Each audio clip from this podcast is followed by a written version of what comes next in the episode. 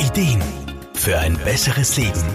Der Wohlfühl- und Gesundheitsratgeber. Korrekt, pflichtbewusst, gewissenhaft. Wer lässt sich nicht gerne solche Eigenschaften nachsagen? Gelten doch diese Menschen als diejenigen, die meistens erfolgreich sind und es in ihrem Leben zu etwas bringen. Immer alles perfekt zu machen, ist für viele Menschen eine Lebenseinstellung. Daran ist ja auch grundsätzlich nichts falsch. Lebens- und Sozialberaterin Irma Frumann. Nehmen wir zum Beispiel einmal einige Berufssparten her.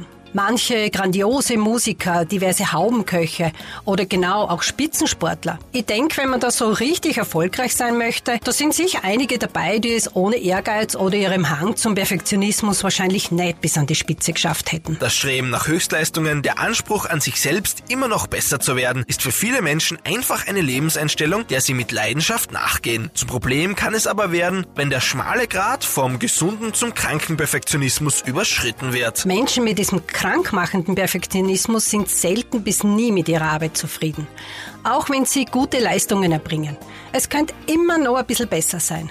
Dazu kommt, dass sie ihre Ziele auch meistens recht hoch stecken, sodass es natürlich auch noch viel schwieriger ist, diese zu erreichen. Für viele ist das Gefühl zu scheitern eine Katastrophe. Durch das Gefühl, ständig zu versagen, leidet in weiterer Folge natürlich ihr Selbstbewusstsein und sie werten sich in ihrer gesamten Persönlichkeit ab. Irma Frumann. Dass so eine Einstellung auf Dauer krank macht, ist, glaube ich, nachvollziehbar. Aber wer sagt, dass man sich damit zufrieden geben muss?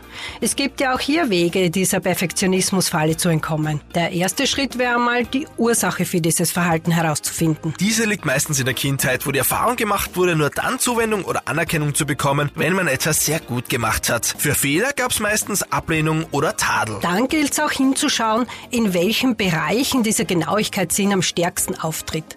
Und das geht am besten, indem man sich selber immer wieder mal überprüft und reflektiert. Dabei kann eine objektive Betrachtung von außen oft hilfreich sein.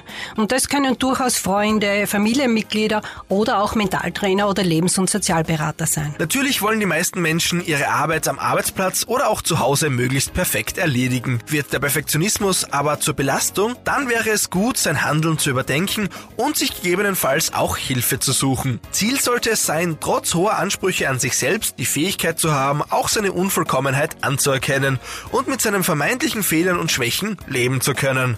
Markus Kropatsch, Serviceredaktion. Der Wohlfühl- und Gesundheitsratgeber. Jede Woche neu